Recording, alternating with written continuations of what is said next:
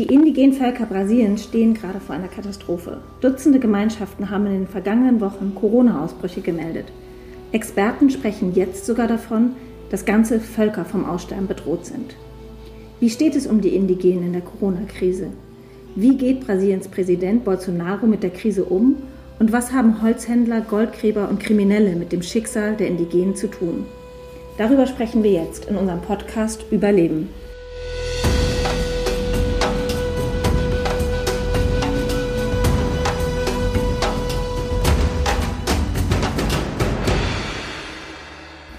Mein Name ist Anne Thoma und ich habe heute unseren Südamerika-Experten Roberto Maldonado zu Gast. Roberto kämpft seit über 15 Jahren für den Schutz des Amazonas-Regenwaldes und den dort lebenden Indigenen. Hallo Roberto. Ich grüße dich. Roberto, das katholische Hilfswerk Miserio hat kürzlich gesagt, es bestünde die Gefahr, dass einige indigene Völker in Brasilien ganz ausgelöscht werden durch die Corona-Krise. Was sagst du dazu? Genau wissen wir es nicht, aber leider würde ich Miserio recht geben. Brasilien, der Amazonasregenwald, ist die Heimat von ca. 70 Prozent der weltweit noch isoliert lebende Indigene. Deren Immunsystem kennen wir nicht und wir müssen davon ausgehen, dass so ein neues Virus verheerende Folgen für so kleine Gruppen haben könnte. Wir sind sehr besorgt. Kann es sein, dass diese Völker jetzt tatsächlich verschwinden? Ja, das ist leider ein Szenario, den wir nicht ausschließen können. Wir sind besorgt, weil die Lage unter der aktuellen Regierung sehr viel schlechter geworden ist, als sie schon war. Und diese Pandemie ist das Letzte, was wir brauchen können. Isoliert lebende Indigene haben ein großes Problem, aber auch andere Indigene in Brasilien sind im Moment nicht geschützt und leiden deutlich mehr als andere Brasilianer. Inwiefern sind sie nicht geschützt? Es gibt im Moment eine große Diskussion in Brasilien. Eine davon ist, haben wir überhaupt Zugang zu gesundheitlicher Versorgung? Der Präsident Bolsonaro hat dies verweigert für alle Indigene, die außerhalb von indigenen Territorien leben. Leider muss man Bolsonaro unterstellen, dass er eine Assimilationspolitik betreibt. Das heißt, eigentlich hat er eine feindliche Politik gegen Indigene und das wurde auch am 8. August vom obersten Gerichtshof bestätigt. Da wurde Brasiliens Präsident daran erinnert, dass er eine Verantwortung für die Indigenen hat, die er nicht nachkommt. Und was heißt das konkret? Also was sollte er tun oder was tut er gerade nicht? Laut der brasilianischen Verfassung muss die brasilianische Regierung die gesundheitliche Versorgung der Indigenen gewährleisten. Dazu weigert sich der Präsident. Und natürlich muss er auch deren Rechte, insbesondere Landrechte, schützen. Das tut er auch nicht. Soll heißen, indigene Territorien werden zurzeit durch Goldgräber, durch Holzfäller oder Rinderfarmer überrannt. Die Entwaldung innerhalb von indigenen Territorien nimmt stark zu und er kommt seine verfassungsmäßigen Pflichten nicht nach. Er toleriert das und tut das zum Teil sogar ermuntern. Er ermuntert illegale Handlungen und dies wurde jetzt gerichtlich festgestellt und der Präsident wurde verpflichtet, dies zu korrigieren. Um diesen Gerichtsurteil nur kurz zu erklären, da wurde erstens der Regierung angeordnet, 31 Schutzkorridore um indigene Territorien einzurichten. Es sollen keine Leute reinkommen, Corona-bedingt, und diese Krankheit in die indigenen Territorien reinbringen. Viele Goldgräber und Holzfäller müssen jetzt gerichtlich auf diese indigenen Territorien rausgeholt werden durch den Staat. Alleine im Land der Yanomami sind in diesem Jahr 20.000 Goldgräber gewalttätig einmarschiert, wenn man so will, ermuntert durch eine Politik, die die Bolsonaro-Regierung zu verantworten hat. Diese Leute müssen jetzt gerichtlich das Gebiet wieder verlassen. Die Polizei, die Umweltbehörden müssen diese Leute finden und auf die Gebiete entfernen. Drittens, die Gesundheitsversorgung muss gewährleistet werden. Es kann nicht sein, dass Bolsonaro sich weigert, die Indigenen gesundheitlich zu helfen in dieser Pandemie. Und zuletzt, all das muss zusammen mit den Indigenen geschehen. Das heißt, sie müssen an den Stabssitzungen, an den Plänen beteiligt werden und deren Prioritäten selber nennen. Und kannst du noch mal den Zusammenhang zwischen der Corona-Krise und den Holzrodungen erklären? Die direkten negativen Folgen für die Indigenen ist, dass durch die Pandemie ein Lockdown stattfand. Auch der Staat hat deren Aktivitäten im Feld zurückgefahren. Das heißt, die konkreten Kontrollen wurden eingestellt oder stark zurückgefahren, was wiederum Goldgräber und Holzfäller ermuntert hat, jetzt diese Gebiete zu erschließen, in diese Gebiete eindringen und einerseits Gold rauszuholen, aber eben die Krankheit reinzutragen.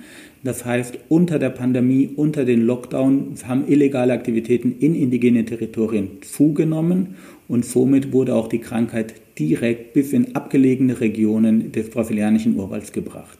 Also kann man es sich wirklich so vorstellen, die Indigenen ziehen sich aus Angst vor dem Coronavirus immer mehr zurück in ihre Schutzgebiete und die Goldgräber gehen schonungslos einfach rein und wüten darum.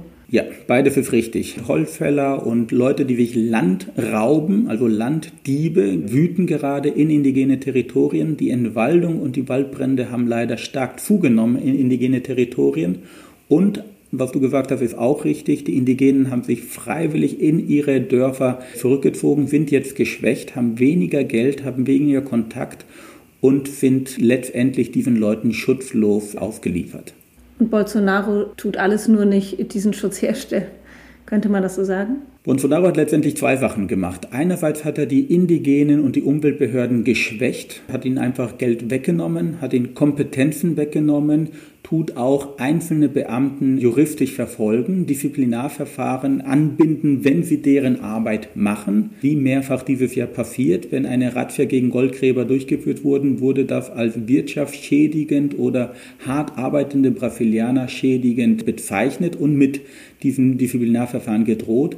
Aber darüber hinaus tut Bolsonaro auch eine Stimmung schaffen, die Impunität verspricht, die Amnestien verspricht, die sagt, dass die Spielregeln geändert werden sollen, zum Beispiel Pachtverträge für Landwirte in indigene Territorien oder den illegalen Goldabbau im Nachhinein legalisieren in indigene Territorien.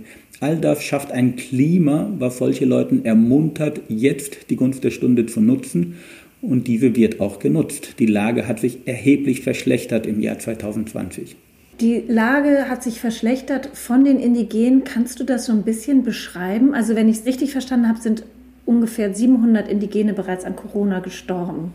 Wie ist die Situation der Indigenen vor Ort?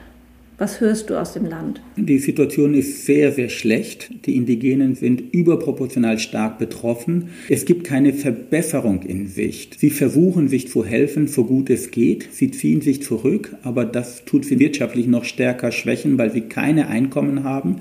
Sie versuchen sich von der Außenwelt abzuschotten, aber das geht nur bedingt und macht sie, wie gesagt, anfällig. Die Lage ist flächendeckend dramatisch. Es sind über 150 indigene Völker betroffen. Die meisten davon leben im Amazonas. Wir haben allein unter den brasilianischen Indigenen über 26 1000 Corona-Fälle. Die meisten davon haben keinen Zugang zu einer gesundheitlichen Versorgung beziehungsweise nur einen sehr, sehr schlechten. Und leider gibt es auch keine Verbesserung in Sicht. Brasilien ist das am zweitstärksten betroffene Land weltweit. Wir haben knapp 3,5 Millionen Krankheitsfälle und Leider tut die Regierung nicht angemessen reagieren. Lange haben sie die Krankheit ignoriert und jetzt eigentlich keine vernünftige Gesundheitsstrategie und unter den Indigenen erst recht nicht. Und es sind ja bereits einige Häuptlinge gestorben. Was hat das für Auswirkungen? Die Corona-Pandemie greift überwiegend alte Menschen an, das gilt auch für Indigene und es sind mündliche Kulturen. Das heißt, das traditionelle Wissen geht überproportional verloren, wenn Häuptlinge bzw. ältere Indigene betroffen sind. Bei bereits stark geschwächten Völkern sind die Folgen sehr, sehr weitreichend. Das Wissen, die Sprache geht mit jedem Einzelnen ein Stück weit verloren. Du hast ja Kontakt auch zu den WWF-Büros. Was konkret hört man von den Indigenen? Also was genau sind die Auswirkungen, wenn sie so abgeschottet sind? Heißt es, sie haben kein Benzin, sie kriegen keine Lebensmittel oder wie genau muss man sich das vorstellen? Wir kriegen leider sehr viele Hilferufe. Die einzelnen Personen sind verzweifelt. Wir haben im Alltag ganz große Probleme, sich und die eigenen Familien zu versorgen. Sie sind stark verunsichert. Sie sehen eine Reihe von Bedrohungen auf sie zukommen und finden oft keine vernünftige Antwort darauf. Die Hilferufe sind vielfältig. Ganz konkret versuchen wir zum Beispiel jetzt in dieser Woche Notrationen, Lebensmittel für Indigene, die sich isoliert haben, bereitzustellen, weil sie einfach Probleme haben, sich mit Öl, mit Zucker, mit anderen Lebensmitteln, die wir nicht anbauen können, selber zu versorgen. Wir haben auch große Probleme, sich gesundheitlich zu schützen. Banale Sachen wie Seife oder Masken sind zu einem Problem geworden. Die anliegenden Gesundheitszentren sind komplett überfordert mit der Situation. Wir versuchen diese auch auszustatten, damit wir eine Mindestversorgung anbieten können aber auch die Perspektive, wie geht es weiter unter der aktuellen Politik in Brasilien, ist genauso wichtig. Es kann nicht sein, dass verfassungsmäßige Rechte verweigert werden. Die müssen sofort wieder zur Verfügung gestellt werden. Der Staat muss die Gesundheitsversorgung aufrechterhalten und deren Land, was wiederum gleichzusetzen ist mit deren Kultur, muss geschützt werden. Was macht der WWF konkret jetzt gerade in der Corona-Krise, um die Indigenen zu schützen? Das Wichtigste, was wir im Moment tun, ist ein Notplan für indigene und traditionelle Gruppen im brasilianischen Amazonas aufzubauen. Und wenn dieser auch wirklich umgesetzt werden kann, dahinter steckt ein Antrag an die Bundesregierung, werden wir mindestens 10.000 Menschen sofort noch im August oder im September helfen. Einerseits mit Lebensmitteln. Diese Menschen haben ein Problem, sich und deren Familien zu ernähren. Andererseits mit Gesundheitshygiene, Ausstattungen, Masken, Seifen und andere banale Sachen, wenn man sie hat, aber wenn man sie nicht hat, lebensnotwendig sind. Und wir haben jetzt mit zehn Landkreisen eine Fläche, die in Brasilien so groß ist wie ganz Bayern gesprochen und versuchen alle Gesundheitsposten vor Ort mit den Mindesten auszustatten. Wir hoffen, dass wir das in den nächsten ein, zwei Wochen auch wirklich starten können. Und ganz praktisch, wie soll das funktionieren? Weil wir dürfen ja praktisch nicht in Kontakt stehen mit den Indigenen. Uh, das ist richtig. Und es gibt ein Protokoll, der muss befolgt werden dass es nur ausgewählte Personen sein können, die diese Lebensmittel und Gesundheitsausrüstungen in die Dörfer tragen. Sie können es auch nicht mit jedem Gerät oder Boot durchführen. Diese müssen im Vorfeld gereinigt werden. Es gibt dann vor Ort in den Gemeinden keinen Direktkontakt. Es wird ein Treffpunkt außerhalb der Gemeinde vereinbart und all das wird wiederum so verpackt, dass Viren möglichst vermieden werden können. Dazu gibt es einen großen Protokoll, der ja, nicht einfach ist und viele Leute durch die tropische Hitze zum Schwitzen bringen wird. Aber es ist notwendig. Mhm. Wir müssen verhindern, dass diese Coronaviren die Gemeinden erreichen. In unserem Vorgespräch hattest du erwähnt, dass an die Indigenen auch Chloroquin verteilt wurde. Stimmt das? Vielleicht kannst du das nochmal näher erläutern. Chloroquin ist ja ein Medikament, was jetzt teilweise ausprobiert wird als Medizin gegen Corona. Chloroquin ist ein Medikament gegen Malaria. Das hat eine Funktion, aber es gibt, warum auch immer, einen Glauben, auch von Präsident Bolsonaro, dass Chloroquina gegen äh, Covid-19 hilft. Und er pusht das sehr stark. Das hat im Übrigen schon die Entlassung von zwei Gesundheitsministern von Bolsonaro gekostet, weil Ärzte und Minister, die sich geweigert haben, eine unbegründete Behandlung mit Chloroquina zu unterstützen, gefeuert wurden letztendlich. Dennoch bleibt er dabei. Bolsonaro hat angeordnet, dass das brasilianische Militär Chloroquin in großem Ausmaß produziert und der brasilianischen Bevölkerung zur Verfügung stellt. Leider stimmt, was du sagst. Das Militär hat im brasilianischen Amazonas auch Chloroquin an Indigene verteilt. Das ist absolut unakzeptabel. Chloroquin hat keine nachweisbare positive Wirkung, um die Pandemie zu bekämpfen, um die Folgen der Krankheit zu mindern. Dennoch beharrt der Präsident darauf. Er nimmt es angeblich angeblich auch selber und wiegt damit Menschen, auch Indigene, in falsche Sicherheit, beziehungsweise noch schlimmer, kann sie auch gesundheitlich schaden dadurch. Helfen tut er ihnen dabei nicht. Du hast eben auch gesagt, dass die Waldbrände, auch die Entwaldung wieder zunimmt. Also Entwaldung und Waldbrände sind ja gekoppelt. Letztes Jahr haben wir ja diese dramatischen Waldbrände im Amazonas gesehen. Wie ist da die Situation heute? Die Situation in Südamerika ist sehr schlecht. Wir haben leider einen Anstieg von 44 Prozent, was die Feuerherde, was die Brände betrifft. Die Situation in Brasilien und vor allem im Amazonas ist noch nicht so schlecht, aber das hat nichts mit irgendeiner positiven Entwicklung zu tun, sondern einfach mit der Regenzeit. Diese endet gerade jetzt, während wir sprechen. Und alles deutet darauf hin, dass die Entwaldung und damit natürlich auch die Waldbrände dieses Jahr noch mal stärker sein werden als die von letzten Jahr. Nur zur Erinnerung, letztes Jahr hatten wir bereits einen Anstieg von 34 Prozent, was die Entwaldung betrifft. Erste Prognosen deuten auf einen ähnlichen Anstieg dieses Jahr und somit hätten wir die höchste Entwaldungsrate der letzten 15 bis 20 Jahren komplett unnötig und äh, maßgeblich gewollt durch die aktuelle Politik Brasiliens. Und die Auswirkungen? Die Auswirkungen für die Indigenen sind verheerend. Äh, die Entwaldung innerhalb indigener Territorien nimmt überproportional zu. Die Auswirkungen durch diese tausende Kilometer lange Rauchwolken auf gesundheitlicher Ebene sind sehr stark, auch ohne die Pandemie. Zur Erinnerung, die Pandemie greift die Lunge an. Eine geschwächte Lunge mit Rauchwolken ist eine zusätzliche Bedrohung für die Menschen, die dort leben.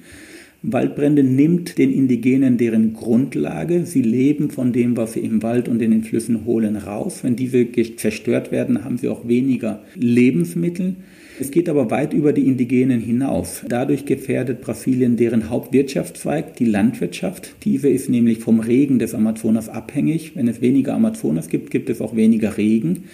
Wenn man sich überlegt, was gerade im Iguazu passiert, der zweitgrößte Wasserkraftwerk der Welt, der ist praktisch trocken, weil es weniger Regen gibt. Und leider betrifft es uns auch hier in Deutschland. Der Ausmaß der Zerstörung, der Waldbrände und der Entwaldung äh, hat auch eine direkte Folge fürs Weltklima. Wir können letztendlich auch das Waldsterben in Deutschland nicht von des Waldzerstören im Amazonas trennen. Wenn wir ein Interesse an unsere Wälder haben oder an das Weltklima, sollten wir versuchen zu helfen. Im Moment ist ja auch oft die Rede von einem Kipppunkt. Das heißt, aktuell sind ca. 20 Prozent des Amazonas zerstört und sobald 25 Prozent zerstört sind, befürchtet man, dass das ganze System zusammenfällt. Mit weltweiten Folgen für unser Klima, für unser Ökosystem. Stehen wir schon vor diesem Kipppunkt? Die Wissenschaftler sind sich da nicht einig. Einige deuten das bereits an, dass wir den Kipppunkt bereits getriggert haben. Das wäre eine absolute Katastrophe für sämtliche Klimaziele und für die Biodiversität. Andere Wissenschaftler gehen davon aus, dass wir unmittelbar bevorstehen, dass wir noch ein paar Jahre haben, irgendwas zwischen 5 und 30 Jahre Zeit haben. Die Folgen des Kipppunktes, wenn der eintrifft, äh, sind folgende. Der Amazonas ist der einzige Regenwald, der die Hälfte seines Regens selber produziert. Das heißt, er kann nicht überleben, wenn die Fläche, die natürliche Fläche zu stark verringert wird, weil dann zu wenig Wasser kommt, also Regen kommt und dadurch ohne, einen weiteren, ohne eine weitere Motorsäge der Wald zum Teil zur Savanne umkippen würde. Das würde so viel Treibhausgase in die Atmosphäre freisetzen, dass wir die Klimaziele verlieren würden, aber auch die Biodiversität vor Ort und die Lebensgrundlage für die Indigenen. Wie ist es für dich, wenn du täglich mit ansehen musst, dass wir hier eigentlich gerade einen Wettlauf gegen die Zeit verlieren, beziehungsweise dass wir Völker zerstören, Wälder zerstören, unsere Lebensgrundlage letztendlich auch zerstören. Wie ist das? Anne, das ist ein Ansporn. Wenn ich davon ausgehen muss, dass wir die letzte Generation sind, die isoliert lebende Indigene noch miterleben dürfen, wenn wir fünf oder zwanzig Jahre vor dem Kipppunkt des Amazonas stehen, äh, gibt es eigentlich keine Wahl, als alles dafür zu tun, das zu verhindern. Es ist deprimierend, du hast recht. Insgesamt tun wir mehr Schlachten verlieren, als wir sie gewinnen. Aber wir haben auch Erfolge und wenn wir nichts tun, würde das alles noch schneller vorangehen. Das heißt, hier geht es weniger um zu gewinnen, sondern um Flagge zu zeigen und alles dafür tun, so lange Zeit zu gewinnen, bis die Leute, die das zu entscheiden haben, auch verstehen, was auf dem Spiel steht. Ich glaube, wir haben eine Chance, solange es den Amazonas-Regenwald noch gibt und solange es diese Kulturen noch gibt, äh, finde ich, sollten wir weiterkämpfen. Jetzt habe ich zum Abschluss noch eine Frage, die mich persönlich sehr interessiert. Indigene, die haben ja auch so einen Mythos von alten Traditionen und mich fasziniert dieses Volk schon immer, aber es ist äh, mir leider noch nicht vergönnt gewesen, Indigene persönlich zu treffen. Du hast das ja schon getan. Was würdest du sagen, ist so das, was dich am meisten fasziniert an den Völkern? Das, was mich am meisten fasziniert, ist die Fähigkeit, kollektiv zu denken und kollektiv zu handeln. Die sind nicht so egoistisch bzw. individualistisch, Sie besprechen alles. Sie besprechen alles zusammen. Ich war zum Beispiel einmal in einer indigene Gemeinde, wo zuerst die ganze Nacht lang unter Männern besprochen wurde. Anschließend haben die einzelnen Männer mit deren Frauen gesprochen und am nächsten Tag wurde de facto die Entscheidung der Frauen umgesetzt. Gäste, die mit mir waren, dachten, nach der ersten Nacht- und Diskussionsrunde hätten wir eine Vereinbarung getroffen, dem war nicht so. Ich finde deren Wissen und deren Ehrfurcht vor Natur bewundernswert. Ähm, ich finde deren Fähigkeit, offene Fragen auch offen zu lassen und nicht alles erklären zu lassen und Sachen auch ein Stück weit außerhalb deren Kontrolle geben zu können, bewundernswert. Ich finde, sie sind oft ja weiter als wir. Sie haben manche Sachen, finde ich, besser verstanden, als wir glauben zu verstehen und unbedingt kontrollieren und verplanen zu können oft genug hat uns die Geschichte gezeigt, dass dem nicht so war. Vielen, vielen Dank, Roberto. Es war sehr interessant. Ich könnte noch tausend Stunden weiterfragen. Ich habe sehr viele Einblicke bekommen. Ich danke dir. Ja, das war super interessant und ich muss es ganz ehrlich sagen, leider auch super deprimierend. Ähm, was ich mitnehme ist, wir stehen kurz davor, dass ganze Völker für immer verschwinden werden. Eine dramatische Situation und ja, ich bin dankbar, dass es Menschen wie Roberto gibt, die jeden Tag dafür kämpfen, diese Tragödie doch hoffentlich noch irgendwie abzuwenden. Ich drücke alle Daumen und ähm, bedanke mich ganz herzlich bei allen Zuhörern. Ich fand es super spannend. Wenn Ihnen die Folge auch gefallen hat, dann lassen Sie einen Like oder ein Abo da. Herzlichen Dank. Das war Anne Thoma und der Überleben Podcast.